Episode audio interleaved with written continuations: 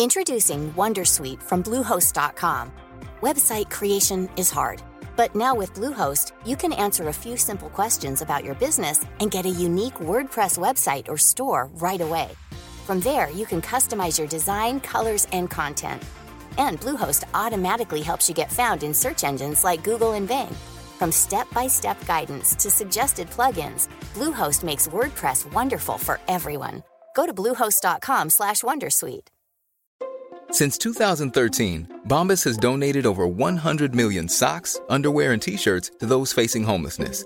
If we counted those on air, this ad would last over 1,157 days. But if we counted the time it takes to make a donation possible, it would take just a few clicks. Because every time you make a purchase, Bombas donates an item to someone who needs it.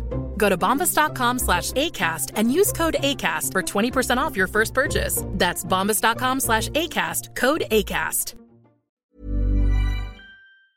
.com te da la bienvenida y te agradece haber elegido este podcast. Vamos a conocer mejor el mundo del podcasting en Nación Podcaster. Presenta y dirige Sune.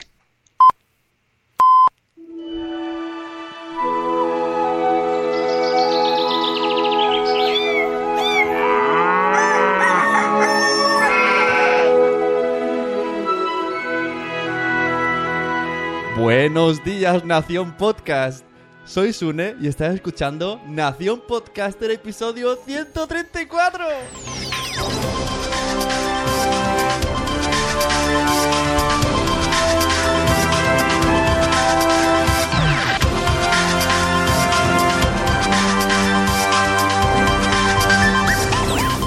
Hoy tenemos con nosotros al chico de las gafas verdes, al locutor que cada día en Evox nos da buenos, buenos días, los buenos días mundo. Hoy en Nación Podcaster en directo, Oliver Oliva, que además te he robado la canción, la intro.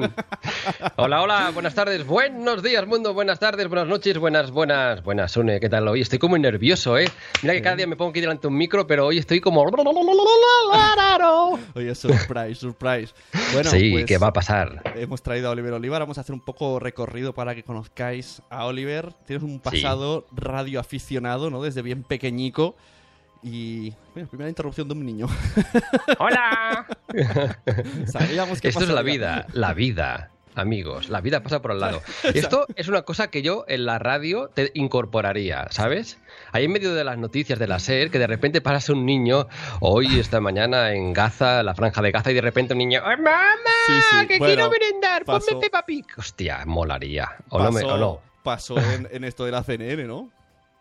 Sí, sí, sí, sí, sí. Ah, bueno, pasó, pasó que estaban en conexión con una persona en Skype, ¿no? Y, y por detrás ah, entró un, un niño con un tacataca y después la mujer La- y tal. mujer, es de los mejores momentos de la historia, eso.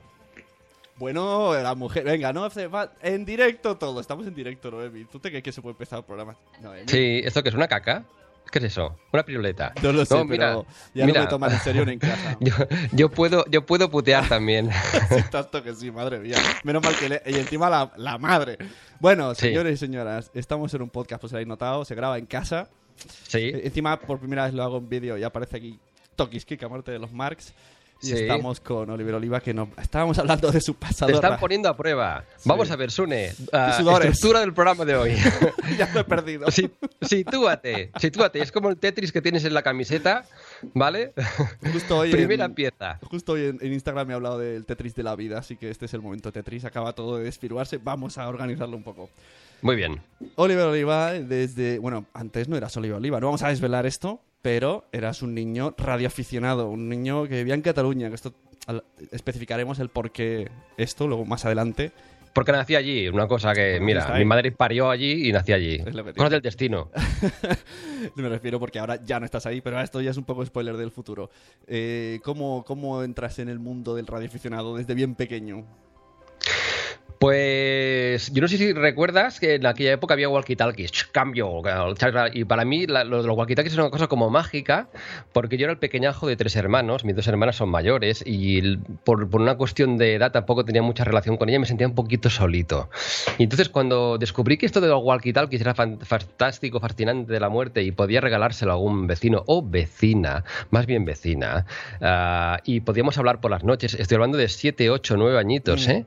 Ah, pues era algo para mí fascinante, mágico, esto de irte a la cama y poder hablar con alguien debajo de la sábana. Era, fantástico. Pero se me quedó pequeño y descubrí que había algo que se llamaban emisoras de radio aficionado que por cierto no la tengo aquí, pero la tenía por aquí hace, hace muy poquito. Y eso, con una antena mucho más grande, era como un walkie-talkie amplificado. Y podías hablar con, con personas de más lejos. Y se lo pedí para los reyes. Y los reyes me lo trajeron con 10 añitos. Y recuerdo aquellos años con un cariño brutal. Había mucha afición, no como ahora, que ahora con internet y estas cosas, eh, y el Facebook y estas cosas, que es el demonio. Pues en aquella época era el Facebook de la época. Y, y era genial, era genial porque cada noche nos encontrábamos un grupo de 15, 20 personas y hablábamos todas las noches, ¿eh? Era mm, chachi. Y ahí Muy te, guay. te viciaste un montonaco y entonces luego decidiste que es lo que te gustaba, ¿no? Aunque no llegaste a estudiar bien bien eso, pero lo- el gusanillo estaba ahí, ¿no? Bueno, yo no sé tú, pero cuando acabé el instituto y tal, yo tampoco lo tenía muy claro qué iba a hacer en la vida. Pero sí es verdad que si lo miro con mirando para atrás, dice, hombre, pues sí que es verdad que siempre tenía un micro delante o una alcachofa, ¿no? Entonces siempre he tenido algo, ¿no? Ah, pero sí que recuerdo que el momento de entrar a la radio municipal de mi pueblo, Suria, cerca de Manresa, fue uno de los momentos más bonitos de, de mi infancia. Pasé muchas, muchas horas en la radio del pueblo, era mi segunda casa. De hecho, yo te diría que dos, tres o incluso cuatro, cuatro años después de ya dedicarme a la radio profesional, yo los fines de semana iba a la radio del pueblo, que hay que estar enfermo. O sea, trabajaba de lunes a viernes en la radio profesional y sábado y domingo iba a la radio del pueblo a hacer programas amateur, ¿no? Y bueno, esto desde los 12 o 13 añitos, estuve como 10 años en la radio del pueblo y es una escuela cojonuda, se lo recomiendo a todo el mundo, la verdad. Claro, sí, bueno, sí. Normalmente es bastante sencillo, entre comillas, entrar en una radio de pueblo, porque suelen Sí. tener bastante... necesitan espacios y programas. y- También es verdad que hoy en día, co- con esto que tienes tú ahí, es Ajá. fantástico. Si lo hubiese tenido yo en mi época y la posibilidad de transmitir yo desde mi casa, a lo mejor me hubiese montado una radio yo en casa, seguramente, ¿no? No sé. Lo que pasa que es, no sé, la radio es más... mm, es diferente, ¿no? El gusanillo... te- además haces menos cosas técnicas, te concentras en el programa, tienes a alguien que te tire los sonidos, estás como más en tensión, más consciente de que estás en una radio. Sí, nosotros, yo, yo recuerdo, esto estoy hablando de pues, unos 14 años o así, ah, teníamos un informativo, eh, yo hacía el magazine del sábado, por ejemplo, ¿no? Y había un informativo y había una redacción de noticias del pueblo, noticias del pueblo. Entonces, nosotros ah, picábamos las noticias, las imprimíamos, así hacíamos de redacción, redacción, ¿no? Y yo los nervios y el gusanillo y tal, lo recuerdo perfectamente de haber hecho miles, miles de horas, miles de horas de radiofórmula, muchas, muchas. El Rick Astley de la época sonaba y todas estas cosas y tal. Y, y recuerdo muchos, muchos momentos de "Ah, Dios mío, estoy en el aire. Que total, que me podía escuchar. De un pueblo de 6.000 habitantes, que hubiese 100 personas, en el- pues, a lo mejor era mucho, ¿no? Pero era súper emocionante. Porque Era guay también. Fuiste eh, becario en la SER, ¿no? Si no me. Sí, sí.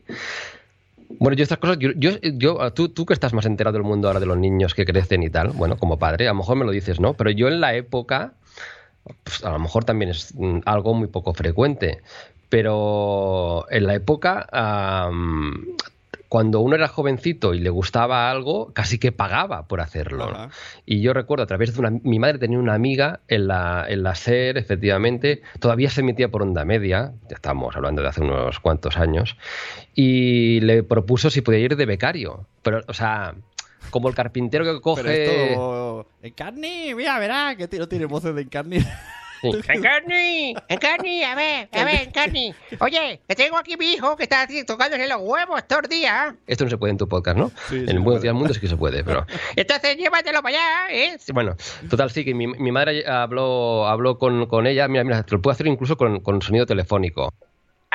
Ver, Encarni, oye, mira, oye, ¿me, me oyes? Sí, mira, que tengo aquí un chaval que esté está todo el día tocando los huevos, es un preadolescente que te puede imaginar lo que hace todo el día, todo el día en el lavabo, no sale del lavabo, tío, en la madre que lo parió. Bueno, total, que te lo lleves para allí y que haga una práctica. Vale, vuelvo yo. Total, que, que, ah, que con 14 o 15 años eh, me planteé allí y les dije, mira, yo quiero trabajar aquí. Y me dijeron, bueno, pues no tenemos sitio. Digo, no, vengo de gratis. Claro. Bueno, y pero... yo con 14 años ya estaba, estaba en la SER, pero estaba en la SER cobrando cero. Ya. ¿Sabes? Estuve muchos años donde Sí, no me sí. pagaron ni un duro. Y cuando me pagaron un duro, me pagaron uno casi. O sea, pero bueno, al menos pero viste, también- viste desde dentro, ¿no? El mundillo, luego ya sí que te sirvió para terminar en Cataluña Radio. Aunque luego Sí, he escuchado claro. por ahí esa, esa famosa entrevista que te hizo Boluda, que se ve que intentaste muchísimas radios, aunque al final estuviste en Cataluña Radio. Yo, yo, mira, a base de pesadez. Por eso te digo que yo creo que eran otros tiempos. Yo no sé si ahora es normal que un chaval se presente con 14 años a una radio y le diga, mira, quiero venir a trabajar aquí aunque sea de gratis. Eh, pues no sé, a base de pesadez, a base de hacer kilómetros, porque iba yo cada día a Manresa desde Suria primero y tal y cual. Y llegó un punto en que la vida después de estudiar el instituto y tal, me hizo decidir por una carrera. No entré en la carrera, entré en Derecho, hice Derecho, esto es una cosa, no sé si he explicado mucho. Hice Derecho, pero medio año. Porque me lo pasé en, en el bar los seis meses que estuve En jugando en a cartas, en el bar sentado. porque era insoportable. Te apuntaste a derecho, pero hiciste en el bar sentado. Sentado, efectivamente. Yo también estaba pensando en el chiste, pero en castellano no funciona tanto como en catalán. Dread, ¿sabes? Sí, Claro. derecho, sí, funciona un poco mejor, ¿no? Bueno, total. eh, espérate, verdad. un momento, un momento, te voy a hacer una risa. Venga. Bueno, aprovecho, aprovecho la risa para saludar. Mira, tenemos, mm, por lo menos que se hayan pronunciado, una persona Sí. en Facebook Live, que es Josh Green. Buenas. Y saludo para Mm. aunque la cámara está aquí. Y en, ¿Qué tal? en Buenas tardes. En Spreaker tenemos a Carvala y los dos saludan. Dice Carvala, ¡qué crack Oliver! Bueno, Hola, pues que- Carvala. que crack Muy buenas Oliver. tardes. Cataluña Radio. Cuéntame, siempre me dices, estuve 20 años, pero nunca me has hablado. Mira que hablamos muchas veces por Skype, pero ¿qué programas hiciste? Y si no quieres nombres, no digas, pero ¿qué estilo de programas? Sí, sí, sí, sí, sí, sí, sí, quiero saber. Pero a ver, no, deja- déjame explicar una cosa, una cosa antes. Venga. Perdona, ¿eh? No Sí. quiero yo tomarme aquí el control de la entrevista, ni mucho menos, ¿eh? Pero déjame explicar una, una- una cosa, por- para que veas el, el nivel de zumbamiento que yo tengo. Ah, ahora lo veo con perspectiva. En aquella época yo creía que era lo normal, pero ahora lo veo, digo, qué loco estabas, por Dios. Ah, hice, hice la selectividad dos veces, que esto sí que lo sabías, para subir nota, porque no entré la primera vez. Fue horrible, la segunda vez con, con fiebre y tal, de lo mal que lo pasé, subí nota, entré a comunicación audiovisual, que era la, nota, la carrera con una nota de corte más alta y tal, bla, bla, bla, bla. Y al cabo de tres meses de entrar en la carrera, vi que aquello era un churro, pero un churro. O sea, yo- además yo quería hacer radio y no había asignaturas de radio hasta Claro. segundo o tercero. y- Cuando había asignaturas eran Y ya venías de, ya habías estado en radio, ¿no? Entonces, claro, la diferencia. Claro, yo, yo llevaba desde los 12 años y entonces llevaba 8 años en la radio municipal haciendo prácticas en la SER, ya tenía un primer trabajillo, ah, en Cataluña Radio ya había hecho yo alguna cosa y yo digo, pero digo, ¿pero esto qué es? Entonces se me ocurrió hacer algo que yo se lo recomiendo a la gente si quiero hacerlo, que es, ah, dije, ¿sabes qué? Voy a ir a, a pedir trabajo a cualquier radio de Barcelona. Entonces, yo, tú imagínate, un, un- tío de pueblo llamando a las secretarias de los jefes de programas de todas las radios, de la cadena SER, de Onda Cero, de Cataluña Radio, de Radio Nacional de España.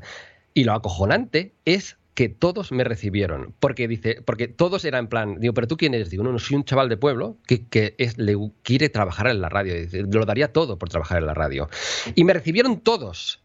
Y al final coló uno de ellos, que fue, que fue el de Cataluña Radio. A base de presentar ideas, presentar guiones. Yo me aburría en la universidad y ¿qué hacía? Me ponía atrás y empezaba a escribir. Empezaba a escribir, a escribir, a escribir, a escribir. a escribir. En- Y así es como empecé en Cataluña Radio. En, en la universidad que en, en esta, en esta carrera, ¿qué, qué, qué, qué asignaturas hay normalmente? ¿Qué te enseñan que tú veas Hostia, que, pues claro, que- que esto- esto notabas lo- el déficit? Esto es lo frustrante.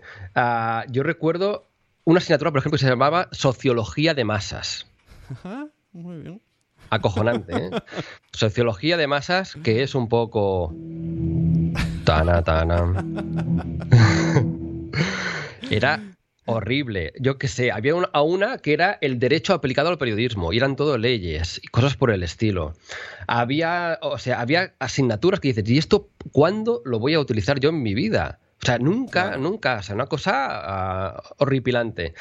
Y el- yo te diría que el 70% de asignaturas eran inútiles, no servían para nada. ¿Sabes? Había una asignatura que era cuerpos de letra utilizados en el periodismo. ¡Cuerpos de letra! Helvética, Times, Arial, ¿qué dices? ¿Para qué coño me va a servir esto? O sea, Maripili, o sea, horrible, horrible.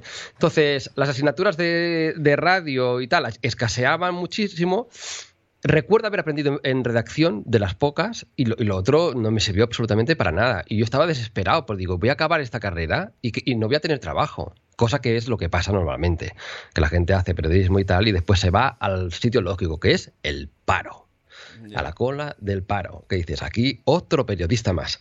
Con lo cual tenía muy claro que antes de acabar la carrera tenía que estar trabajando. Claro. Y lo conseguí. Es decir, yo antes de acabar la carrera ya estaba trabajando. Y de hecho compatibilicé el último año, los últimos dos años, con, con Cataluña Radio. Cataluña Radio. Vamos a Cataluña Radio, si Venga, quieres. Sí, cuéntame, ¿qué, qué programas, qué estilo de Cataluña programas? Radio. Yo entré en Cataluña Radio cuando había una emisora que se llamaba Cataluña Cultura, que era una emisora cultural del grupo de Cataluña Radio. Había Rax en Sing, una emisora musical, otra que era Cataluña Cultura, emisora cultural, una emisora cultural. ¡Ah! ¡Qué locura, qué locura! ¿Cómo puede haber alguien que, que esté tan zumbado como para hacer una emisora cultural? Pues sí, eh, hijos míos, ah, existió.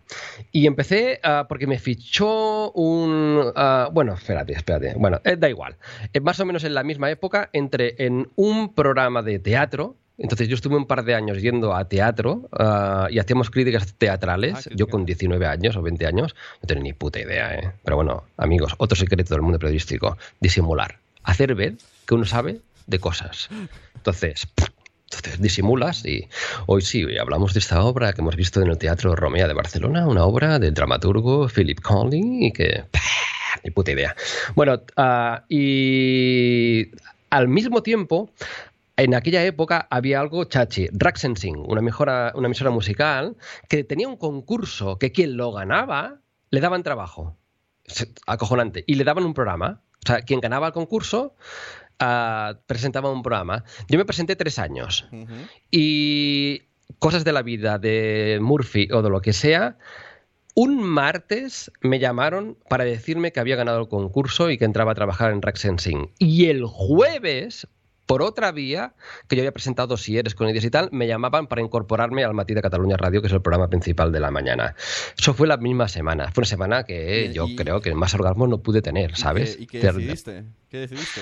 Bueno, yo eh, de repente fue en plan, hostia, me muero, yo mi madre me voy a Cataluña Radio, me fichan por dos lados, en, una en un programa musical en Raxensing, eh, por otro lado en el Matí de Cataluña Radio para, para diseñar el programa y tal y cual, no sé qué, en la edición de verano, era la edición de verano, Gaspar Hernández era la persona que lo hacía, y yo me acuerdo que, que, me, que me volví loco, pero casi de verdad, porque claro, yo no tenía ni idea la radio cómo funcionaba, nada, los ordenadores, los passwords, era, era una paranoia porque me iba al piso de arriba, hacía Raxensing, bajaba, me iba al programa de la mañana. Yo recuerdo Ah, o sea, que durante... que- que hiciste los dos a la vez. Hice los dos, hice los dos. Esto fue lo primero que hice. Y recuerdo, ah, esto- tenía 19, 20 años, ¿eh? esto me lo haces hacer ahora, y entraba a las 4 de la mañana y salía a las 12. Cada día, 12 de... la noche. Au. Sí, sí, cada día. Pero era porque realmente es que no pillaba nada. Hay que entrevistar a no sé qué político. Bueno, tal, te ha tocado hacer el guion. Yo no había hecho un guion en mi vida, casi, ¿sabes? Hostia, repítelo, tal, no sé qué. Fue una escuela como forzadísima, ¿no? Durante mucho tiempo, pero eso, eso me llevó a, a dinámicas y tal que recomiendo a la gente que no tome nunca, que es- en esta vida hay que tomárselo con pausa, con mindfulness, amigos. Hay que tomárselo con mucho mindfulness. Estoy puteándote el, el podcast hoy, ¿eh? Estoy cogiéndome las riendas. Vale, espera, espera. Ya está, ya he parado. Perdona, ¿eh? Que que yo la mía. Tengo aquí unas cosas y tal. nada, nada, tranquilo. Soy un friki, amigos, soy un friki. Tengo aquí un iPad lleno de lucecitas, ¿se ve el iPad aquí por internet? Que me permite tirar Yo músicas y tal, ¿ves? Y cosas. A ver, a ver, tú. Ay, mira, tienes el Borshock, ¿no? Sí. Ah, tenemos todos. El mío es más grande. Mi iPad es más grande. Sí, es de hecho, de hecho tengo este y, y también tengo este otro. Espérate un momento. ¿Que dónde, ¿Dónde está este? Ah, sí, ah, sí. Uy, uy, uy, uy, uy, tengo aquí otro. Tengo aquí otro donde voy tirando también cositas Claro. y efectos. Normalmente, digo. Porque sabes que ya lo tengo preparado para cuando acabemos, tengo que grabar el podcast de mañana. Eso, luego hablaremos, luego hablaremos de tu podcast. Antes seguimos en la radio, que por cierto he titulado a esto Máster en Comunicación, para hacer un poco de juego de palabras entre que vamos a hablar de tu carrera y el máster de locución, que luego también vamos a hablar. Bien, bravo. O no, Muchas a lo mejor gracias. cuando se, se acaba el tiempo, vienen los anuncios detrás, ya sabes, luego viene la- el siguiente programa. Después viene otro programa que es la lavadora o algo que tienes que ir a atender o no. Sí, Entonces, yo quería preguntarte sobre eh, la evolución de la radio. A mí me gusta mucho esto de eh, las, las intrínculis. ¿Cómo, ¿Cómo viste desde que entraste hasta que saliste? Porque supongo que ya sería pues de cansado de, jolín, estoy harto. Como la ilusión del principio, la desilusión del final. ¿Cómo es todo ese recorrido? ¿Qué, ha Yo te- yo cambiado? Yo te diría que la ilusión la he tenido siempre, pero cuando la ilusión no casa con la realidad, que es lo que me llevó al final, pues al final tienes que hacer algo como lo que hice, tan suicida como largarme y montarme este estudio aquí en casa, ¿no? que es donde estoy ahora. Ah, fueron 20 años, hostia, 20 años daba mucho, ¿eh? o sea que en 20 años estuve pues en el Magazine de la Mañana, en el Matí de Cataluña Radio, estuve muchos, muchos años haciendo un programa de ciencia que se llamaba El Kit de la Cuestión, ah, me lo pasé muy bien ahí, por ejemplo, este estudio lo hice 5 años, hice un programa despertador donde me levantaba a las 4 de la mañana durante 5 años también y presentaba música. ¿Qué más? Hice, hice, un programa de humor también justo antes de venirme a Madrid, que es donde estoy ahora, durante tres años del mediodía. Entonces hice, muchas cosas y muy ilusionado la gran mayoría de ellas. ¿Qué te diría de la evolución de la radio? Uh, mira, yo cuando entré me decían, um, aquí es que en la radio um, se ha perdido romanticismo. Antes sí, me, cuando yo entré, ¿eh? me decían, antes sí que era romántico esto porque se fumaba aquí uh, delante del micrófono y estas cosas y, y, la, y, había sexo incluso, dicen, dentro de la radio, no lo sé, yo ya te digo que no. O sea, no, no, no, no.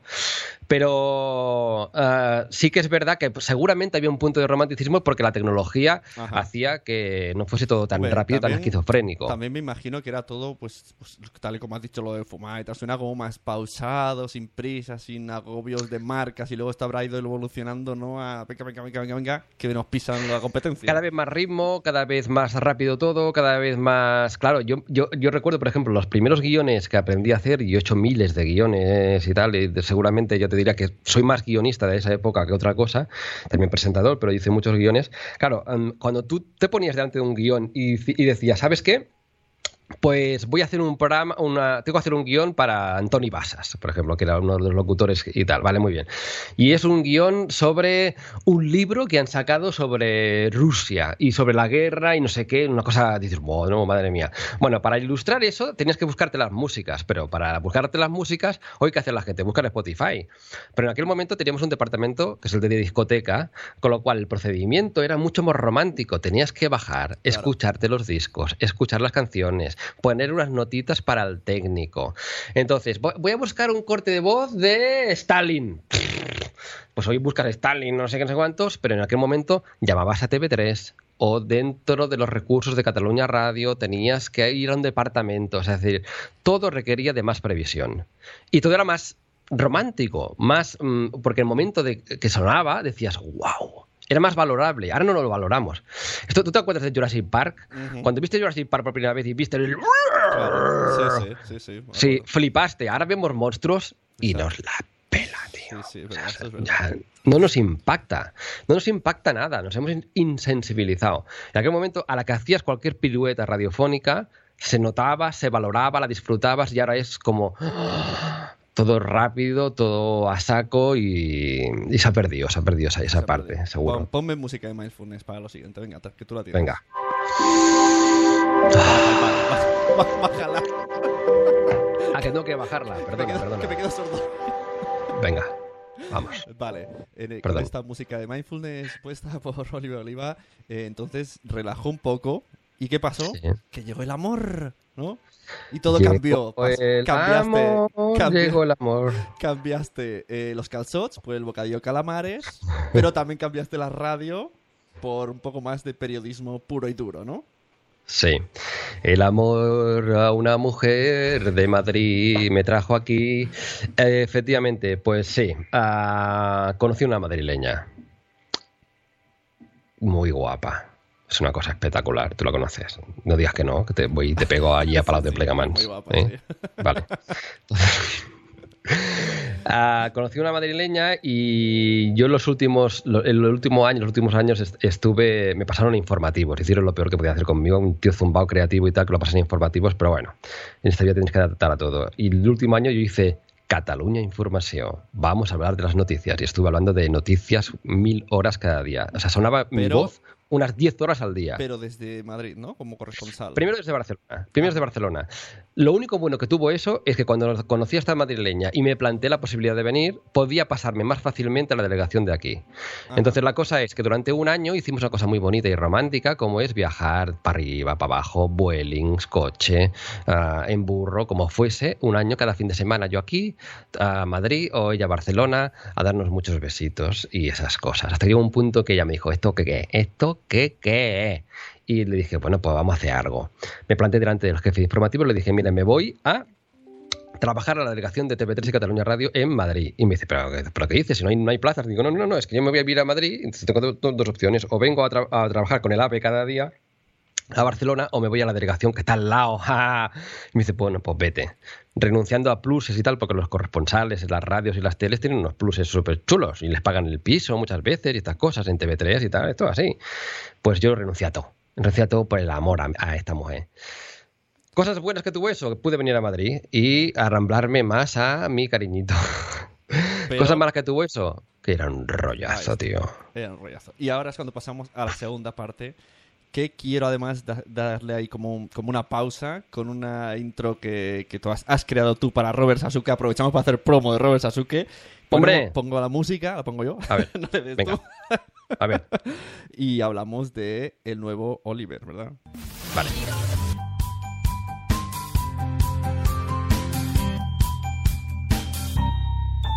Si lo sueñas, lo puedes lograr. De tu vida y disfruta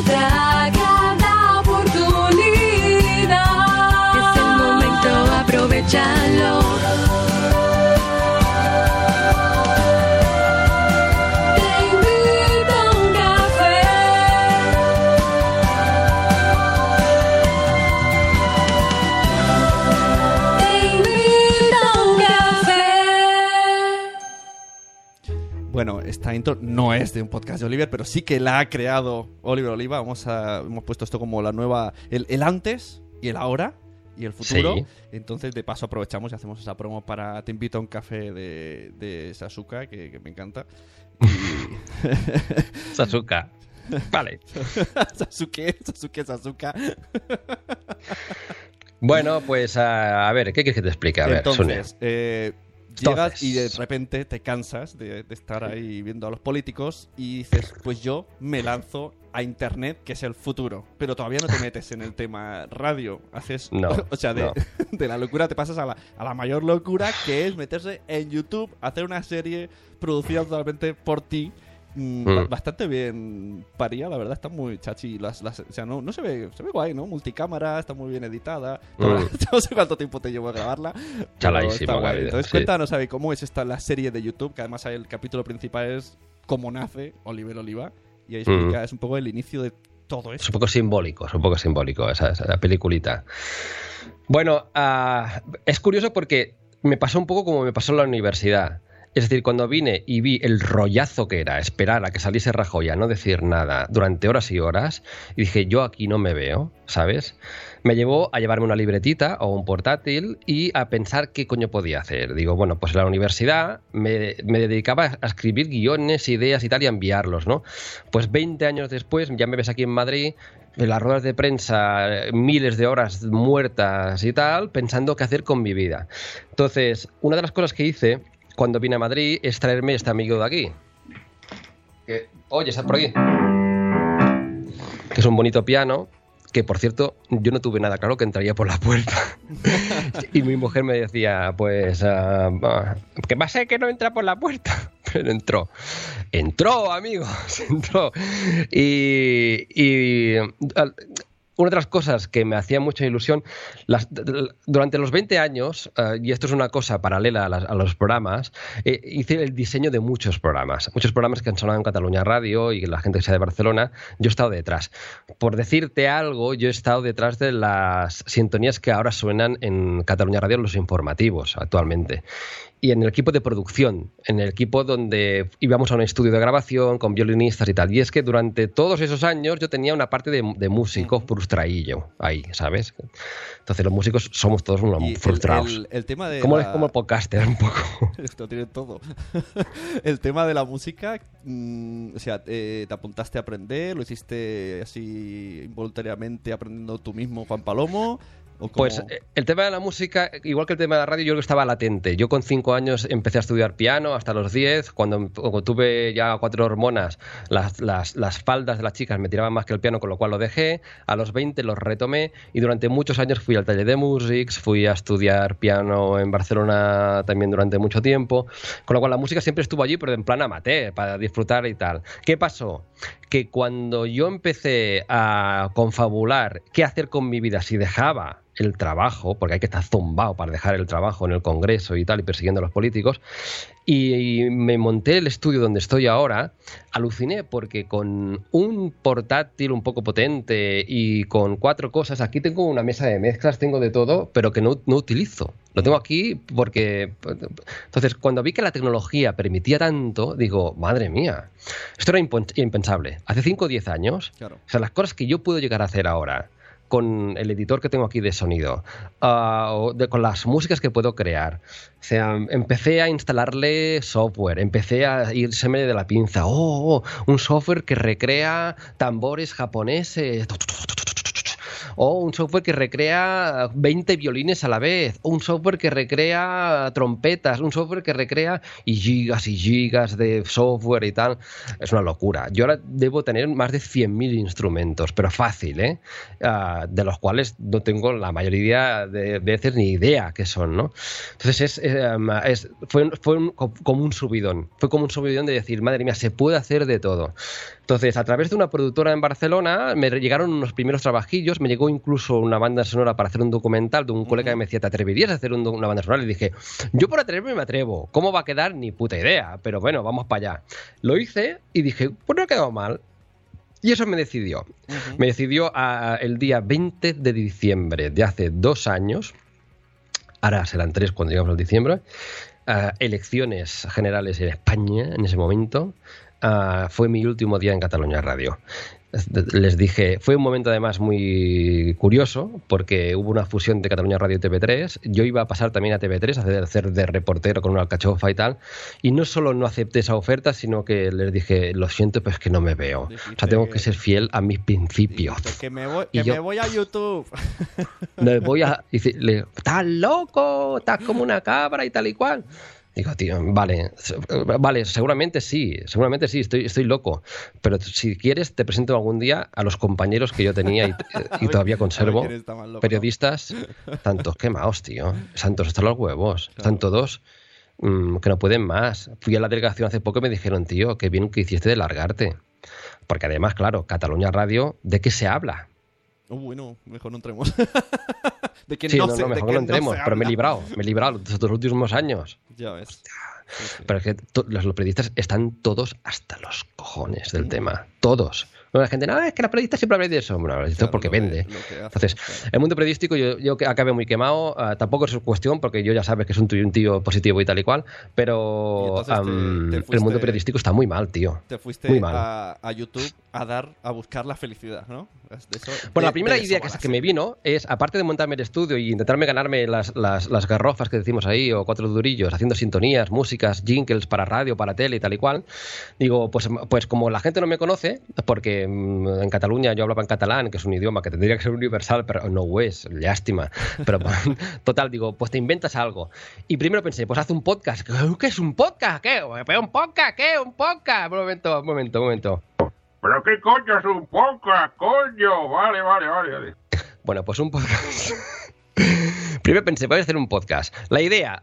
Oliver Oliva en busca de la felicidad perdida. Voy por el mundo buscando la felicidad. La me han dicho que la felicidad está en comprarse un coche. Y entonces hago un capítulo tal y cual. Pero hubo un zumbao por aquí en Madrid que me dijo, oye, pues ¿por qué no compras una camarita? Y ya lo haces en vídeo. Digo, pues vale, va, lo hago en vídeo. Dice, hombre, pues ya lo que lo haces, lo haces real. Y te vas y, y vas a probar un Ferrari un día. Digo, pues vale. Y se fue liando, liando y liando y fue una locura, tío. Durante un año, pues yo qué sé, hay un capítulo en el Caribe, otro capítulo en París, otro en Santiago de Pero Compostela. esto que cuadrabas las vacaciones, porque si no... Sí, cuadra, bueno, cuadraba vacaciones y puteaba a mi mujer, ¿sabes? El capítulo de. El primero, que es. La felicidad está en irse a vivir a una isla del Caribe, mm, tropical, tocándose lo que nos suena. Esto está grabado en Isla Mauricio, aprovechando. Cuidado, ¿eh? El viaje de novios. Ahí mi mujer, con una caipirinha, le decía. ¡Suelta ya la cámara, niño! Cariño, coge la cámara y grábame. Acabó hasta el moño de mí y más allá, la pobre, ¿no? Pero después ya, con el tiempo, ya íbamos donde fuésemos, nos íbamos con la cámara y grabábamos un episodio. Y muchas veces era al revés. Y Bueno. vamos a Miami a ver no sé quién. Pues vamos a Miami, hombre. Ahí pues ya algo grabaremos allí. Eso, eso es bueno, el, el amor es aceptar la locura del otro. Sí, bueno, la verdad es que mi mujer eh, no, no la gano. también, porque también está, está metida. pero bueno, eso, eso es otro tema. Total, que hice la serie esta, la serie esta fue una locura y hice algo mal. Que yo ahora desde aquí Oh. quiero um, sí. recomendar ¿Sí? a cualquier persona que decida dejar su. Uno, uno, dejar su trabajo. Dos, dejar un trabajo bien remunerado. Tres, meterse en cosas de estas que os van a dar para sopas de sobre que dice Sune. Ah, no intentéis meteros a emprender con la locura que uno tenía antes trabajando. Es decir, yo dejé un mundo de estrés, de paranoia y tal y cual, pero me instalé también en el estrés y la paranoia haciendo la serie, haciendo las sintonías. Fue un año que fue muy interesante, pero un poco más. Y me da un patatús, tío. Porque editar un vídeo, yo Claro. estaba una semana entera para editar un vídeo. Viva los podcasts tardo lo mío, pero no, no es lo mismo. Entonces ah, llegó un punto en que la serie hubo un par de productoras interesadas, una de ellas lo vio muy bien, estuvimos medio año con esta productora aquí en Madrid haciendo proyectos y fue muy interesante ver cómo se adapta una idea de Internet a la idea televisiva.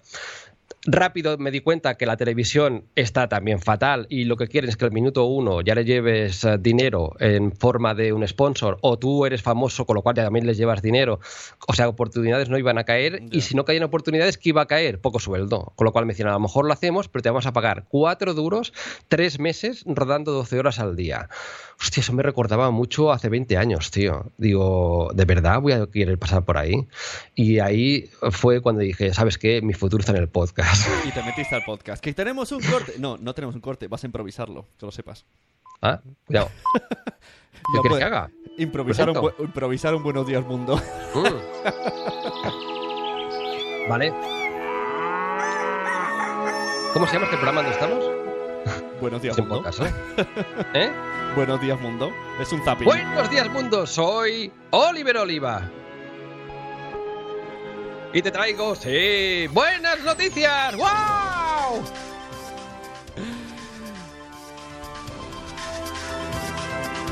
Esta sintonía, por cierto, es de las que más orgulloso me siento. Es verdad, sintonía creada también por ti. Es que, claro, eso Mm. es una de las cosas que me parecen de más valor de tu programa, que hacen muchas sintonías. Como hay una que me gusta mucho, ¿eh? ¿Sí? la he elegido aleatoria, ¿eh? A ver. a ver, a ver. Hay un cantante aquí. A ver. Sune está aquí, es un maestro del podcasting. Ya está aquí. Bueno, pues sí. eh, como, como podéis averiguar, participo en... Qué locura. Participo en el podcast. Aquí tengo de todo, ¿eh? Tengo de todo. Cuando me aburro, tengo instrumentos de todo tipo. Pues está la sintonía de cuando yo salgo en el Buenos Días Mundo, por si no os sabíais, queridos oyentes de Nación Podcast. Mira, yo te, yo te diría, de todo lo que hago, realmente componer es lo que más me gusta. Porque realmente es brutal. Tunear cosas, ah, también, el Sunny este de los Bonnie M está tuneado y está puesto con no sé qué y cantado y tal y cual. Y es un flipe, pero también es una puta locura. Y los primeros podcasts que hice me planteé hacer todas las sintonías yo, pero cada podcast eran diferentes. Y cada podcast tardaba una semana. Digo, por favor. Total, ahora estoy en un punto en el cual la simplificación, como tú bien sabes, Sune me está conociendo. Ya ve- lo zumbado que estoy y al final muchas cosas son poco realizables si uno cada programa se le va la pinza, ¿no? Claro, a ver, no, que si fuera un podcast quincenal, bueno, pues, pues Claro, ahí... todavía, es que en todavía. Diario tiene su tela, a ver, ¿por qué te crees que Milcar lo hace caminando por la calle? Caminando todo- por la calle. Todo yo eso te que se vi. ahorra, que sí, que tiene que preparar el guion, que sigue siendo un dolor de cabeza, pero bueno, lo todo, todo lo demás que se ahorra. Sí, todo lo demás que se ahorra, efectivamente. Sí, sí, hacer un podcast diario es, es un. Entonces, tiene un, cuéntanos. un polvete. Cuéntanos la experiencia Buenos Días Mundo a diario, porque al principio no era a diario, luego un día dijiste, pues sí, pues va a ser a diario, y además eh, la intención es mm, que, que los dos comamos sopas de sobre. Pero cambiando el sabor, por lo menos. Bueno, pues a ver, hay un punto de locura siempre. Entonces, aquí también está el punto de locura. Lo estaba en la serie, lo está en Dejar el Trabajo y lo está también en el podcast. O sea, esto ya forma parte de la firma. Pero hay un punto también de ilusión en que esto que estamos haciendo sea eh, no, no eh, no el futuro lejano, sino un futuro muy próximo. La cosa, la cosa viene de una reflexión, aunque no lo parezca. ¿eh? Aunque parezca que este se le ha a la pinza, como tú bien sabes, viene de una reflexión larga. Y la reflexión es la siguiente. Yo tenía ganas de volver a hacer radio. Dos años después de haber dejado la radio, pues la radio es lo mío. La radio realmente es lo que yo que conecto. Como veis aquí, con una alcachofa, es que, o sea, no, ne- necesito comunicar. Me la hago encima. Necesito- Durante mucho tiempo, pues todo, toda mi vida he hecho radio, pero no quería volver a la radio. Y esto que puede parecer un poquito pues, no- no- poco humilde, ¿no? En plan, hombre, como si fuese tan fácil que te, que te cogiesen en la radio. Pues mira, una de las cosas chulas que me pasó creando la serie televisiva es que me, uno de los fans que tuve ah, era el director de la SER, en toda España. Después lo conocí, lo fui a ver, tal y cual, y el tío, oh, qué honor con la cachofa y tal, y le hacía gracia. O sea que me, me abrió algunas puertas. Pero la realidad de la SER, ¿cuál es? Uno, que están echando a la gente. Pero dos, y para mí mucho más importante, es que mm, yo no quiero volver a un redil de un trabajo donde te dicen mucho las cosas como tienen que, que ser y tienes poca libertad. Entonces, ¿dónde podía encontrar esa libertad? En el podcast. ¿Cuál es el problema del podcast? Que, bueno, pues no hay alguien Que te paga un sueldo al final de mes. Bueno, el, el primer problema es ese y el segundo Sí. es que es minoritario. Y ahí están las dos luchas, ¿no? Claro, pero entonces es cuando uno ah, hace la reflexión que es la que yo hice. Y para mí hubo un dato que a mí me sirve para tirar para adelante, que tú- me vas a decir, pues anda, que vaya dato. Pues eh, que el 2016, es un dato que he dicho muchas veces, eh, pero lo vuelvo a decir. El 2016, amigos y amigas, fue el primer año en la historia, en la historia de Estados Unidos donde la gente escuchó más podcast que no radio en AM y FM. Para mí este dato es brutal. Eso, acompañado del hecho de que tengo un cuñado que vive en Miami, que fui a Miami, que lo he podido ver. Yo estuve también viviendo en Estados Unidos hace unos años. Y yo ya lo empecé a ver esto allí. Digo, pues madre mía, esto ya está, esto ya está. Pero a ver cuándo llega a España esto, en el mundo latinoamericano. Ese es el Que vamos- problema, que va lentico. Va- Viene burro. valentico. Viene en burro Pero allí la cosa esta de, de que ver los coches donde ya pone podcast Claro. y que incluso, porque claro, a mí me vienen muchas ideas. Por ejemplo, las noticias. Tú dirías, bueno, la, radio siempre va a sobrevivir por las noticias. Bueno, sí y no. Porque si tú te levantas a las ocho y cuarto en vez de a las 8 y a las ocho y cuarto tú pones el boletín de las 8, ¿sabes? O sea, si tú tienes el podcast del último boletín horario, claro. lo escuchas cuando tú quieres. Claro. Incluso eso puede ser como muy inmediato. Por total, cuando yo vi esa realidad pensé, coño, esto va a llegar. Siguiente paso que hice, me fui a una JPod. Vámonos a una JPod, Alicante, que es donde conocí a Sune. Mm, Ahí Por me enamoré. hay, hay un vídeo. Voy a poner la música. Allí me enamoré de Sune. Vi a Sune cantar en un karaoke. ¿Estabas? ¿Estabas? ¿El karaoke? Sí. Bueno, perdona, sabes que hice un vídeo. Sales en ese vídeo cantando. Amigos, entrad en oliveroliva.com, buscad serie televisiva. El último capítulo de los últimos es dedicado a las JPOT y veréis a Sune cantando en un karaoke. Además canté El Rey León, que, que- Sí. que me cogió la hermana de María Santonja, me dijo, venga, canta. Y yo, no, no me sé ninguna canción. Entonces me dijo El Rey León. Digo, bueno, soy padre, esta, esta sí me la sé. Esta me la sé, esta me la sé, ¿no? Bueno, fue un momento muy bonito, amigos y amigas. Fui a las JPod y me enamoré de los, del podcasting. Vi la realidad, ¿eh? Las JPod, porque incluso formé parte. ¿Tú estuviste en una mesa redonda o no? No, Creo que en ese momento La- estabas en- la- haciendo un podcast tú, ¿no? La verdad, estaba invitado a esa mesa redonda, pero me dio mucha pereza porque digo, es que es que ya sé lo que va a pasar. Porque es que es lo de siempre. Estamos en el que todo mundo. Pero yo era nuevo, yo era nuevo, entiéndeme. Bueno, está bien, hay que estuvieras ahí. Yo era virgen. Perfecto, pero bueno, y luego las conclusiones más o menos me las podía Ya te las imaginar. sabes. Incluso quien iba a hablar ya sabía más o menos lo que iba a decir. Pero porque tú eres un coach podcasteril que ya sabes mucho del tema, pero yo no tenía ni puta idea. Sí, no, O sea, no, yo no sabía ni que era un podcast para- casi, Para ¿sabes? entrar en la mejor manera, porque ahí de lleno viste los problemas in situ. Nada de lo que se dice en las noticias, que, que, se, que se pone todo o muy bonito o muy malo si, si lo escribe el país respecto al Mira, yo, yo volví, yo volví a casa, a Madrid, después de ese fin de semana de la JPod, con una mezcla de subidón y de bajón. Las dos cosas. Sí, sí. Subidón por el hecho de que había conocido a muchísima gente que hacía algo ah, que, yo- que yo había como perdido ah, en mi esencia, pero siempre había estado ahí, que es la pasión de comunicar, Sí, sí. que mucho periodista pierde. Entonces, es- es- ese, ese gusanillo de pequeñito del walkie-talkie que decíamos, de la radio municipal y tal y cual, en mucho podcaster existe. Exacto. Sí, sí, cuando me hablas de radio aficionado me, me, me suena eso, a, a podcaster. Claro, claro, que es que tú en tu casa, tal, no sé qué, te lo haces a tu manera. Entonces hubo una especie de subidón de decir, hostia, he reconectado con muchísima gente que no viene de la radio, la gran mayoría, pero que tiene esta pasión por comunicar a su manera. A su manera, quiere decir que hay gente pues que se pone a tres palmos del micro, otros no sé qué, tal y cual, vale, pues pero y eso ah, a mí me sirvió para decir, yo quiero ir por ahí. Ujú. Yo quiero ir por ahí. Vale, ¿el bajón cuál es? Porque la realidad es que Claro. falta mucho por conocer Sí, y sí. falta mucho para poderlo monetizar. Pero aquí es donde tenemos dos opciones, Ahí que es lo que yo me planteé. Ahí está, me gusta. O esperamos que esto del podcasting sea una realidad para subirnos al carro, o, vamos tirándonos nosotros del carro para que cuando sea una realidad ya estemos arriba. O, o yo, yo mm, soy más partidario de esperamos que se haga real o la hacemos nosotros real. A- alguien tiene que empezar. Y más Mira, o menos hay, yo te diré hay- una cosa, Hay un grupo, eh, yo diría que hay un grupo de, y aquí meto en este grupo incluso a Podium Podcast, ¿eh?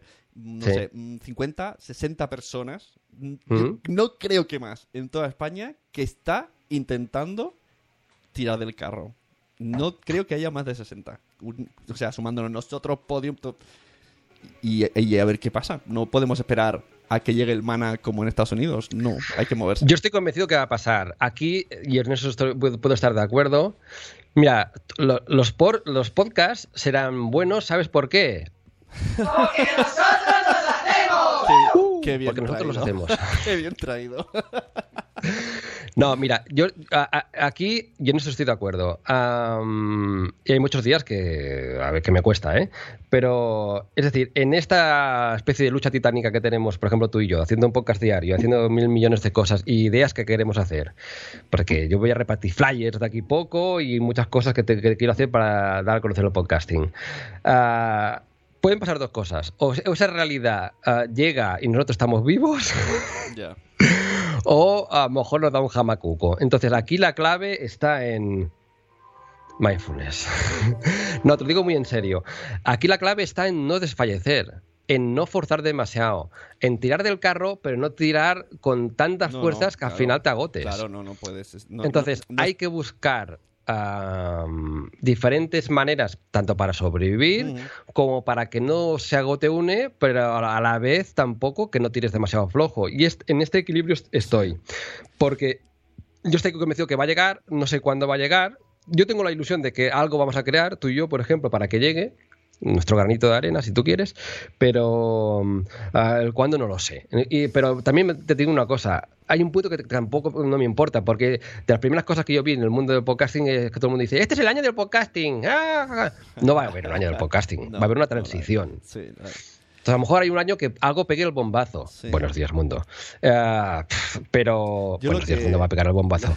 Lo, que, lo que veo bueno y malo del podcasting Sí. es que no hay reglas, no hay normas, está todo por hacer, pero claro, eso significa que aquí ahora cada uno, tú preguntas a los que están intentando y cada uno está tirando, parece como una escopeta de perdigones que hace así los perdigones, cada uno para un lado, uno Mm. está, yo qué sé, lo intenta paralelamente con unos cursos para ver si esto le hace, le ayuda para luego hacer más podcast, el otro no sé qué, el otro intenta anunciantes, pero no hay nada claro, entonces está todo, que es verdad que yo digo, este es el año del podcasting. Además, al menos es más año que el año pasado y sí que es verdad que el 2017 fue más que el 2016. Yo estoy viendo una evolución cada año y Hombre, a ver, a ver, y ¿tú, veo- ¿tú te imaginabas hace cinco años un Buenos Días Madresfera? Claro, por eso digo, yo estoy viendo cosas súper interesantes cada vez más. O, lo- y o la, la zumbada que hacemos tú y yo. ah, todo y, yo no- y que por ejemplo venga Podium y fiche a los de los topoderosos así venga o, o los de la escóbula se vayan a Spain Radio es como veo muchos movimientos mucho conversación subterfugio que me van llegando para mí eventos por ejemplo eh, estos eh, no sé si es spoiler o no pero en Gran- Granollers en junio van a hacer otro evento de podcast que ahí va a haber Mm. más cosas hay Mm. cada vez más eh, protagonistas Movimiento. en la película ¿no? y, y cada vez más interesados Yo, yo, yo ah, no soy pitoniso, pero yo creo que aquí la clave va a ser, pero también nosotros, y mira, justamente ayer hablábamos uno y yo de esto, tenemos mucho eh, que decir a ello, la clave va a ser cuando ¿Por qué funciona la radio? Que está dejando de funcionar, ¿eh? ya te lo digo. ¿Por qué el modelo, el modelo televisivo y el modelo audiovisual está dejando de funcionar? Porque está dejando de funcionar la base que lo sustentaba, que es la publicidad. Y yo tengo compañeros, tú conoces a alguno, que ya pagan por hacer radio y alquilan ese espacio y se tienen que buscar su sponsor, porque ya eh, esto está cambiando. La publicidad cada vez más quiere tener un retorno claro. Entonces, ah, si tú haces un anuncio en la radio y suena a las 12, a las 3 o a las 4, ¿cómo sabes si después van a comprar nocilla la gente? No, si es un anuncio en nocilla. Cada vez más, gracias a Internet, porque hay unas métricas, unos, unos programillas y unas cosas, tú ves más cuando alguien ha dado un clic, con lo cual el anunciante cada vez tiene más claro que, oye, eso yo invierto, pero además veo claro cuando hay una venta, ¿no? Pues en el mundo digital es mucho más fácil que eso pueda existir. Y eso lo están viendo los anunciantes. Y ya lo están viendo con YouTube, ya se está viendo con Facebook, por favor, y el podcast es lo que viene. Entonces, este es el siguiente paso. Y ese va a ser, entre comillas, el año del podcasting. Que no va a ser un año, va a ser una transición. Cuando cada vez más anunciantes que no sean, eh, yo que sé, eh, eh, sé, informática Pepito, sino que sea, mm, eh, pues yo que sé, Puleva, patrocina Buenos Días Mundo. Ah, entonces, grandes anunciantes que apuestan por el formato del Bueno, podcast. pero- Primero hay que dárselo a conocer. Pero es claro. que este año, por ejemplo, se están creando, o sea, BBVA tiene su podcast propio, Mm. eh, se están creando, ya empresas están creando su podcast. Y, por ejemplo, el que Fundación Telefónica venga y nos diga, oye, queréis ser ciclo y seamos como una especie de podcast oficial, pues como tampoco tenemos tanta Yo también hay, como- hay mucho, hay, hay una mezcla de miedo, de gente perdida. Hay mucho directivo de Telefónica y tal y cual, que es un madurito de cuarenta y pico, 50 años, que dice, ¿qué está pasando? O sea, que, ah, que va con su sobrino y dice, explícame cómo va el mundo. Porque claro, realmente la gente joven escucha la radio. Mm, ¿Qué, qué hábitos tiene? ¿Ve la tele la gente joven? Mm, ¿O ve Netflix? Claro, es que ¿cuál es la realidad? ¿Cuál es la realidad de los próximos años? La plataforma, el iPad, el teléfono, es que esta es la realidad ya. Y también lo será con los podcasts. ¿Quién va a escuchar radio? Cuando la radio, cuando el podcast ya se pueda escuchar, que ya se escucha en muchos coches dándole un botoncito, ¿quién va a escuchar radio? Poca gente. Entonces, hacia ahí vamos. Hacia ahí vamos. La realidad tecnológica todavía no está. ¿eh? Has dicho Bueno. las plataformas y tenía pre- preparada esta pregunta. Plataformas. Evox. no, sé, no sé cómo tratar esto, ¿eh? Sin meterlos en jardín. Eh, ¿qué, qué opinión tenemos de Evox? O sea, Evox sabemos que es importante, que tiene mucho contenido metido Pues le por- tenemos mucho cariño a por Yo, yo es, Es- es- como un osito a quien abrazaría mucho. Es una plataforma importante, aunque mm, lo veo un poco, mm, no sé, lo veo raro, raro. Es como él mismo se cree un YouTube, ¿no? No, no, Mm. no. Tú como podcaster no, tu, tu podcast no tiene por qué triunfar en en Evox, sino episodios sueltos, que es lo que estamos viendo un poco en Buenos Días Mundo, que depende de lo Mm. que se hable, se, se escucha más o menos. Y luego está el que son los que han dado un poquito también un paso adelante, que es lo del famoso botón azul de Mm. que hagas que la audiencia te apoye. Que no sabemos si va Yo- bien o no, pero al menos es una intención. Yo creo, que lo- lo- yo creo que eso va a ser el futuro. Yo estoy convencido de eso porque también funciona en Estados Unidos. Es decir, que tú no tengas que salirte de la plataforma donde estás. Ujú. Es decir, si tú estás en YouTube viendo vídeos y te gusta Claro. mucho eso, o tú estás en Netflix y ya estás pagando, Claro. pues no quieres salirte de ahí. Lo que no puede ser es que tengas que tener un Patreon. Tú imagínate que vas, ves una Claro. con abierto y después vas a un Patreon y tal y cual. Es decir, que la misma plataforma tengas la opción de ver capítulos extra o apoyar y, y que, y que no salgas de ese entorno. A iVox le falta mucho. Le falta mucho, pues yo creo que iVox tendría que ser una red social. Eh, es decir, que tú tuvieses interacción con tus oyentes, que tus oyentes formasen parte de una comunidad como si tuvieses una página en Facebook. Que la, y todo esto no existe todavía. Nosotros nos hemos apuntado con Buenos Días Mundo al carro de este botoncito y esto está costando. Y costará, ah, porque no hay tradición tampoco de pagar, pero tampoco hay facilidad por parte de Evox de momento que se está adaptando como buenamente puede, porque es una empresa familiar, tal como nos dicen muchas veces. Entonces, ah, en ese sentido, yo tengo muy claro que, que- que los, que los pobres también hacen lo que buenamente pueden. Ah, sí, tal como diría, em- Emilcar diría que en Evox eso, eh, son muy promiscuos, en, en, en muy promiscuos, estoy, ahora estoy imitando un poco a Emilcar, ¿sabes? No, ahora me estoy pasando. Ah, Parece, parece el de Gol en las gaunas. ¡Gol a la fauna! Eh, eh, con Bueno, pero- ribereña te voy a decir que Ivo son muy promiscuos.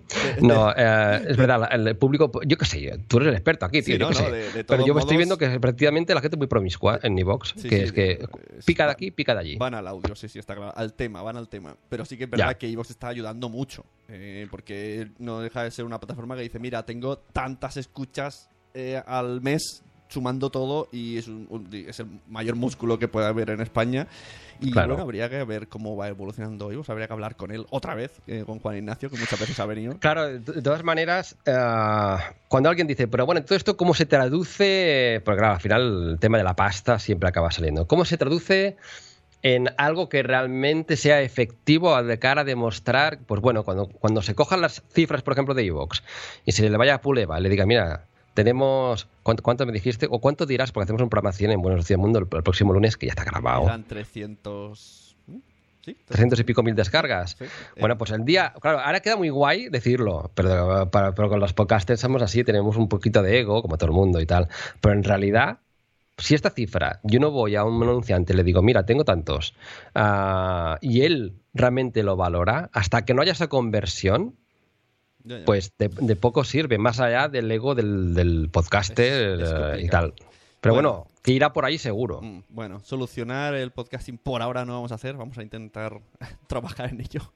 Pero eh, háblanos, eh, para ir ya finalizando, primero, estructura un poco cómo, cómo funciona Buenos Días Mundo y luego ya damos paso al máster de locución. Y así ya la gente ya sabe lo que viene. ¿Cómo Buenos días, mundo. ah, nace a partir de una idea en la cual yo creo mucho. Que es, yo venía rebotado de las noticias chungas y tal, y de un mundo donde, y cada vez más pasa eso, todo es ah, terribilísimo, apocalíptico, de la muerte. A ver, a ver. Terrible, apocalíptico. Efectivamente. Esto es un, es un corte del Piqueras de Telecinco, pero es que esto es así. es decir, la palabra terrible apocalíptico sale un huevo ¿eh? en los medios. Terrible, tal, noticias terribles.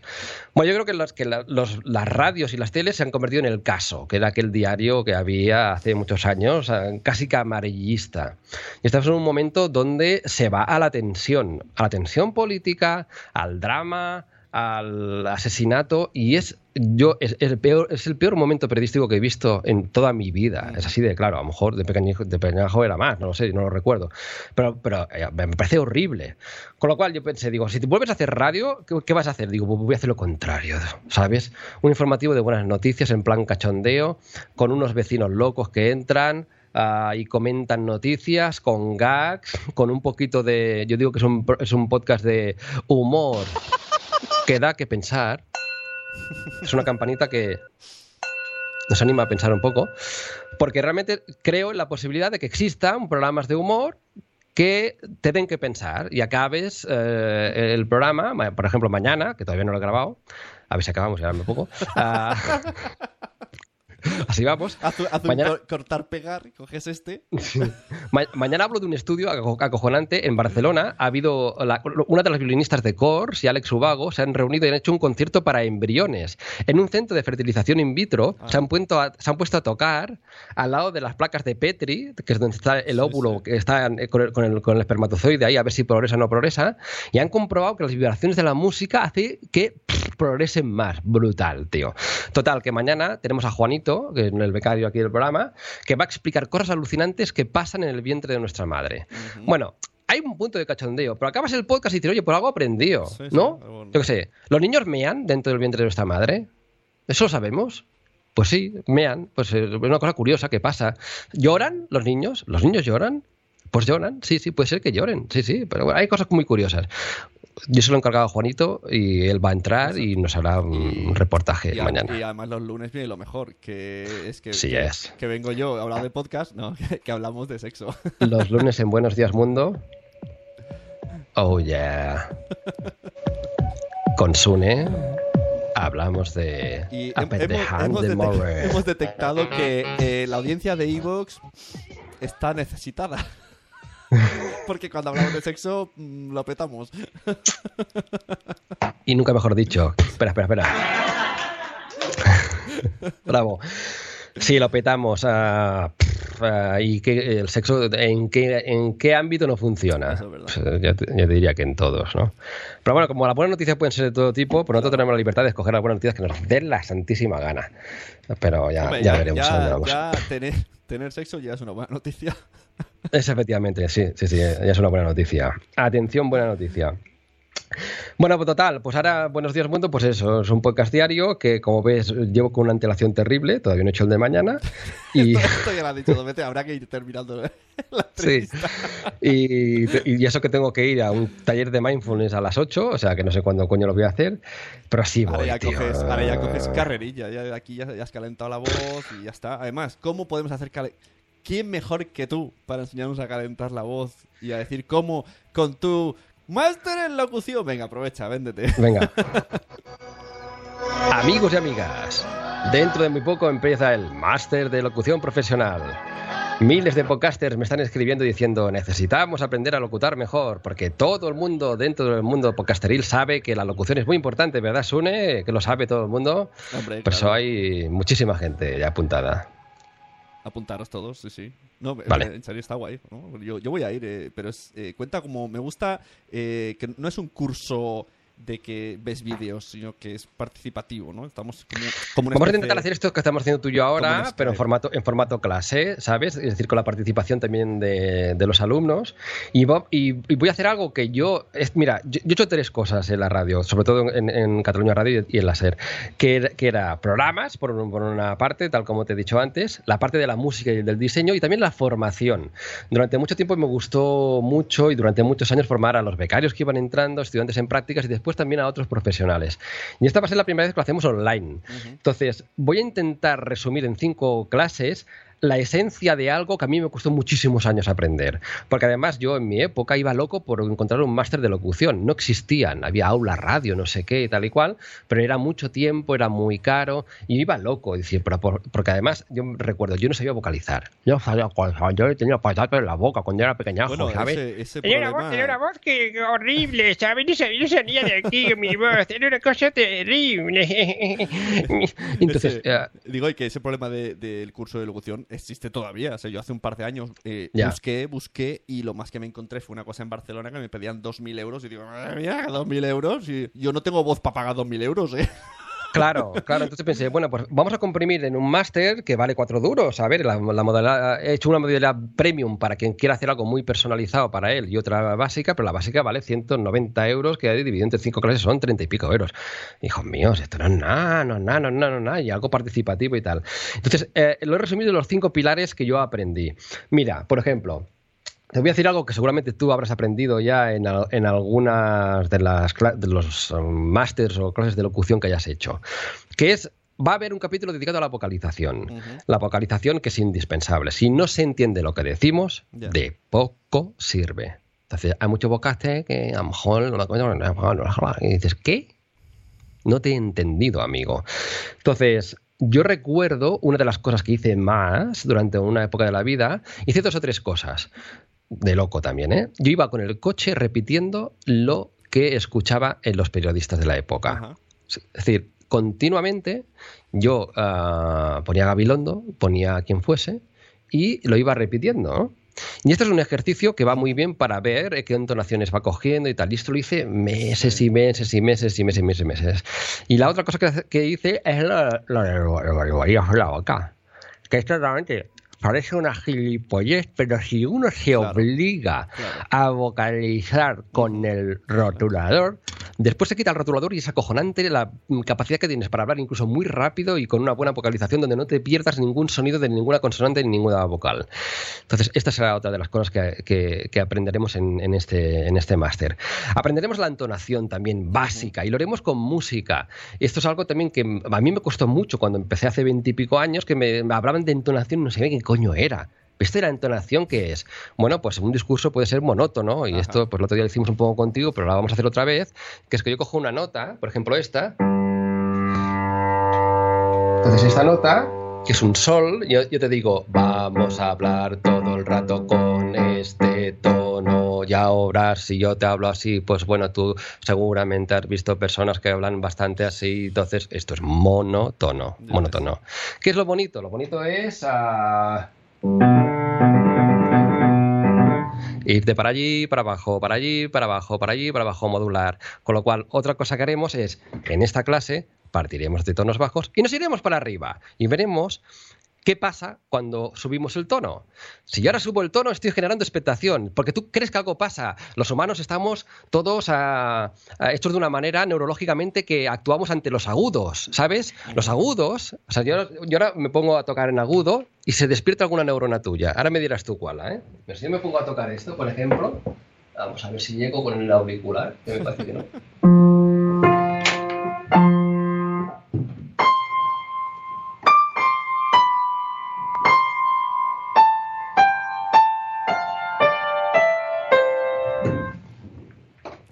Perdona, ¿eh? que se me ha caído el trazo este.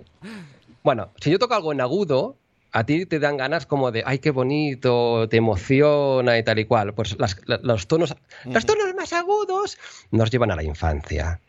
Nos llevan al niño de, papá, papá, quiero una consola. Nos despiertan, nos despiertan emociones. Con lo cual, cuando queremos tocar la atención a alguien, normalmente nos vamos a tonos más agudos. Buenos días, mundo. No puede empezar diciendo buenos días, mundo. Claro. Soy Oliver Oliva. Claro, eso suena más a programa nocturno. De noche. de- claro. Más íntimo. Sí, sí. Más ven que te voy a hacer algo. Exacto. Ven, Sune, que me gustas. Y aquí me acerco más al micrófono. Y esto lo ya es aprenderemos. otro. Yo pensaba, estaba pensando en los de explicar tus problemas, pero que tú te has tirado. Voy a explicarte mis problemas. Sune. Hola, buenas noches. Hola, buenas noches. Eh, Tenemos una llamada. Tenemos una llamada. Buenas noches. Hola, buenas noches. Buenas noches. Pues sí, efectivamente, mira, llamo porque tengo un problema en el escroto izquierdo. Y resulta que me pica mucho y últimamente me lo estoy rascando con un tenedor. Y eh, por culpa del tenedor se me ha clavado. Eh, Fui el otro día al médico y me lo desclavó y tal. Vale, vale, muchas gracias, gracias eh, por esta llamada. Pasamos a otra. Bueno, pues, efectivamente, el, el tono de la noche no sería este, este señor. Por favor. El tono de la noche es más íntimo. Ujú. Hablaremos también del tono y también hablaremos de las pausas. Otra cosa, otro fallo, diría yo, entre comillas, lo de fallo, porque muchas personas creen que un discurso, si tiene muchas pausas, es horrible. Y entonces, una de las peores cosas que, no- Claro, que nos pasa a todos es que cuando nos escuchamos, lo que- ¿tú- tú- cuando oyes tu voz, ¿tú te gusta tu voz? Bueno, ahora ya con los años sí. Estás acostumbrado. Pero al principio Vale. no, al principio era oh, horrible. Pero lo que dices, yo lo que veo mucho, porque el podcaster es alguien que, pues eso, que nos hemos puesto ante el micro y hablamos porque nos gusta, pero es verdad que no tenemos esa preparación.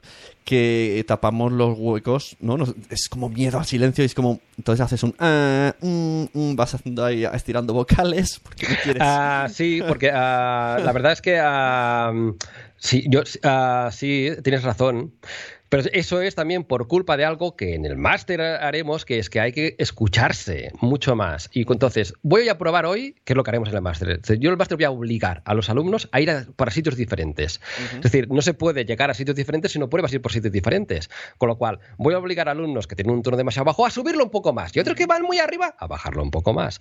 Vamos a, eh, para que tengan flexibilidad.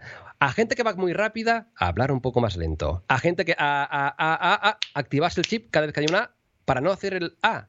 Y yo ahora estoy haciendo pausas y no pasa nada. Claro. De hecho, las pausas también pueden servir para generar expectación. Porque de repente tú crees que voy a decir algo súper importante. Y hago una pausa enfática, como se llaman, se llaman así. Y otra cosa que haremos en el máster, que ya será la repera con esto, es dedicar una clase entera y una semana entera a truquillos, tips y estas cosas que se llaman hoy en día para leer guiones y que no parezca que se han leído. Tú ya sabes, porque ya tienes relación conmigo, que soy un enfermo de los guiones. Una de las cosas que yo encuentro en el mundo del podcasting es que la gente, mucha, no se hace un guion en su vida. Y los que se hacen el guion, pobrecillos, no pasa nada, se nota un huevo. A ver, es ya- que, es que todo depende. El podcast. eh, Hay de todo, ya lo sé, ya lo sé que hay de todo, ya lo sé, ya lo sé. Tú eres un guion totalmente pautado, leído y sabes. No, hay de todo. O sea, yo, Buenos días, mundo está guionado. Y yo podría improvisar seguramente después de tantos años de hacer radio. Bueno, a ver, yo, Pero recono- el- yo reconozco que me pones un texto, aunque diga, yo diga, voy a leer este blog y todo el mundo sabe que estoy leyendo, seguro, Ya. porque leo fatal. Pero el, el guion, el guion permite algo que sería imposible o es muy difícil improvisando, que es pensar las cosas antes. Puedes hacer los guiones, ¿eh? Claro. Los guiones porque son, pues para pensarlo antes. Sí, sí. O sea, yo el gag, eh, el Juanito de mañana y estas cosas que tengo preparadas, yo, yo he estado esta mañana haciendo un guion. Una horita, bien buena. Entonces, yo tengo, yo tengo el guion ya preparado para hacer el podcast ahora. Cuando se acabe esto, que cuando se acaba, hijo mío, madre mía. que Ah, que- eso- que estás vendiendo tu curso aquí muy largo. Ah, vale, perdón, perdón. Ya que no tengo voz, estoy aquí bebiendo agua. Otro, otro. Así cuando mañana será. Buenos días, estoy, sin- estoy sin voz. Porque... Sí, realmente me estoy cascando un poquito. Muy mal, no, no, no, no, no, no me estoy cascando porque estoy bebiendo mucha agua, que es muy importante. Digo, sí, leer un, leer un guion también tiene su truquillo, tiene su truquillo. Entonces, también tiene su truquillo cuando lo escribes. Puedes escribirlo con ítems. Puedes ah, intentar evitar los verbos o evitar, pon solo ideas. Es el pasado de Oliver. Cuando inicios de, de no sé qué, tal y cual, que te obligues a. Bueno, pues es un guion de ítems que después te obligan a improvisar para que no se note. Pero también se pueden hacer guiones literarios, coma por coma. También es verdad que si alguien no sabe escribir, que esto es lo que pasa también, yo escucho algún podcast de alguien que ha hecho un guion literario, de palabra por palabra, que utiliza un lenguaje quijotesco Claro, que no casi. es- que no es, par eh, 10. no, no es humano. Vamos a hablar del mundo del podcast, que a la par es un mundo de, por favor, o sea, tú no hablas así, tío. Claro. Entonces, hazte un guion con palabrillas que tú utilizarías también cuando hablas. Pero aparte de eso, hay maneras, hay maneras de, de afrontar ese guion y decir, bueno, a ver, ¿cómo puedo hacerlo para que parezca que no lo estoy leyendo? Pues observando qué hacemos cuando no estamos leyendo. ¿Y, Claro. qué, y- y qué dejamos de hacer cuando Escucharse, leemos? Cuando leemos, por ejemplo, no paramos. Mucha gente, ¿no? no hace pausas. Mm, Escucharse a uno mismo, ¿no? Claro, escucharse, hacer más las pausas, marcárselo. Entonces, lo que haremos en el máster es coger guiones, haremos pequeñas señales en algunos sitios que nos obligarán a hacer entonaciones correctas. Otra cosa que se hace, por ejemplo, es hacer entonaciones de este tipo. Estamos hablando tú y yo y, y ahora parece que estoy leyendo un guion. ¿Y por qué te parece que estoy leyendo un guion? Porque estoy utilizando una entonación incorrecta. Y la entonación incorrecta es que hace que cuando acabo la frase la acabo abajo o la acabo arriba. O la acabo con... Entonces, estos latiguillos, esta- es- estas muletillas, est- estas cancioncillas que, que llamamos, cuando son repetidas suenan mal. Suena- soy el corresponsal de Bruselas. Estoy aquí en Bruselas y hoy ha habido un consejo de ministros, que hay mucho periodista que lo hace mal, lo hace cutre y tal, ¿eh? Pues también es verdad, ¿eh? Entonces, estas cosas ah, se pueden evitar con marcas para, para fijarte cómo acaban las frases. Las frases tienen que acabar abajo. Yo cuando acabo una frase la acabo abajo. No, la acabo arriba. Arriba, pues no, no. Arriba, arriba, arriba. No, no, no. no. De todo ello hablaremos en el próximo máster de locución. Venga, URL. Y, terminamos. URL. URL. ¿No? Dirección, dirección. oliveroliva.com barra master. Oliveroliva.com barra master. Oliveroliva.com barra master. Ahí veis las diferentes modalidades os apuntáis y nos lo pasaremos. Chachi de la muerte aprenderéis un montón. Una modalidad básica de cuatro duros otra premium con clases particulares y también la edición de una bobina profesional donde montaré yo aquí en el estudio dos tres minutitos con el resultado final de esa voz para que quien quiera hacer el máster después lo pueda enviar a todas las radios del mundo que le fichen o a Nación Podcast y que le fichen o donde sea, hombre. Ahí está. Pues yo creo que con esto lo tenemos. Oliver Oliva en oliveroliva.com y en Buenos Días Yes. Mundo, que está en Evox, por ahora Evox y iTunes. Ya veremos si esto evoluciona más. Estamos ahí Sí. elucubrando. Sí. Estamos, estamos, y todos estamos los abriendo días. fronteras. Todos los días. Abriendo fronteras, La, colega. la gente dirá, ¿a qué hora? ¿A qué hora? Pues ya desde que te levantes está puesto ya el episodio porque madruga mucho para. Lo, lo- lo hace muy temprano y A madruga. las 12 de la noche ya lo subo, Ya ¿sabes? está. Imagínate. Claro, porque hay diferentes mm, personas en el mundo y hay gente que está en México y quiere escucharlo. Pues también. Claro, andaré, andaré. Y luego, pues, tu página Facebook, tu Twitter, tu todo, tu Instagram. Por todos lados, Oliver Oliva. Muy bien. Pues nada, que un placer. ah, na- que ha sido 10 minutos, ¿no? Hemos estado. Sí, sí, sí, sí. Al final, el que llega tarde al médico soy yo, que tengo que ir al médico. Venga, va, vete para el médico. Ah, un, placer, un placer inmenso, un abrazo a todo el mundo y, y aquí estamos, batallando cada día, ah, dando lo mejor o lo que se puede. Que quien da lo que puede, pues ya no está está. obligado a más, ¿no? Pues eso. Muchas gracias. Nos vemos en siguientes naciones podcasters, en Buenos Días Mundo y en todos lados donde nos dejen los, podcasts. Adiós.